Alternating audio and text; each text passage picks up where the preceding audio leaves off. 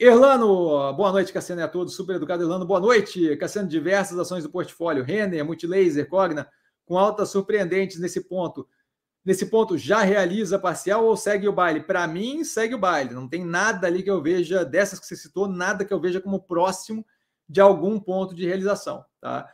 A gente tem ativos que, continuando a subida, eventualmente começa a ter algum nível de estímulo para realização, mas nesse momento nada do. É, a gente não pode ver a subida agressiva que tem agora descasada da queda, da derretida agressiva que teve antes, certo? Então a gente está, na verdade, recuperando a racionalidade básica do que o ativo deveria valer. Ainda muito longe de qualquer coisa próxima da realidade.